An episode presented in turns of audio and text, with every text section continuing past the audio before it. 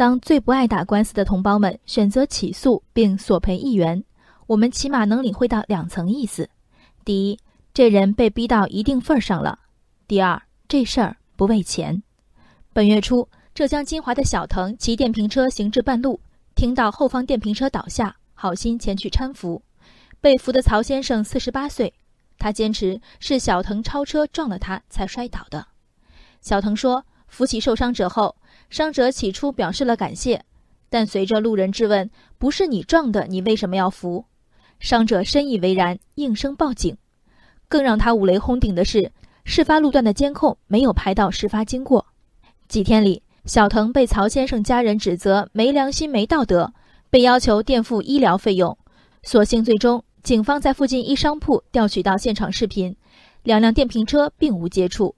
小腾说：“真相大白后。”伤者妻子淡定表示：“你好人做到底，去医院看看我老公吧。”在他愤然称要起诉后，还回复：“你去起诉好了。”昨天，小腾向中国之声表示，他将择日向法院提起诉讼，要求对方公开道歉并赔偿精神损失费一元。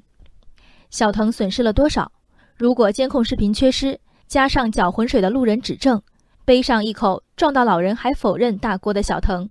除了要承担曹先生肋骨骨折、肺部受伤的高额医药费，还将因失信面临被单位开除的后果。除了可计算的经济损失，事发后到警方澄清前的数十小时的焦虑和绝望呢？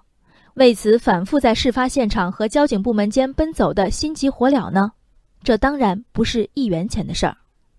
越是老实生活、精打细算如小腾，越无法承受额外的风险支出。此前发布的网帖中。小腾说：“好想起诉，问了律师大哥，费用四千，心里一口气憋着，真的难受。最终敢于起诉，是因为有律师看到他在当地论坛字字带泪的痛诉后，决定免费为其代理。讹人者琢磨的是千儿八百不嫌少的零成本收入，而小腾的尊严轻松被四千元律师费压得抬不起头。你不能怪律师定价高，这是人家的知识对应的成本。”你也无法指责法院的判例。小腾既然只索赔一元，哪怕法官刚刚被碰完瓷，感同身受，又如何替你把这一元改成四千元？曹先生家人的一句“好人做到底”，将他们心中的是非清晰归类：掏钱就是好，宽纵老人的恶意诽谤就是好。所谓好人，不过是于他一家有利的人。讹钱这件事儿，甭管能不能成，事实何妨？讹到是赚，讹不到，小腾奈我们何？讹人成本低，是因为心有余悸的小腾们向来能忍则忍，忍无可忍时，也常有类似打一元钱官司的举动，不为惩戒一种人，不为追讨自己的实际损失，只为一种象征性的昭告天下本人清白，只为在昭告之余还和恶人划清界限，避免更深远的纠缠。你看，我只保全了自己的名誉。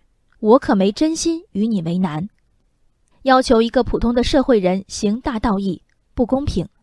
遇上诽谤，遇上意图莫测的路人，遇上不管用的监控，又遇上兢兢业业的交警和挺身而出的律师，曲折奇遇之后，小腾身心俱疲，想讨个公道，又不想为这个公道引发更大的风波，这是人之常情。比常情更大的常识，则是成年人。说一个字有一个字的责任，只要小腾愿意，这层叠重负，本该加诸始作俑者。人生海海，见微知著。我是静文，往期静观音频，请下载中国广播 app 或搜索微信公众号“为我含情”。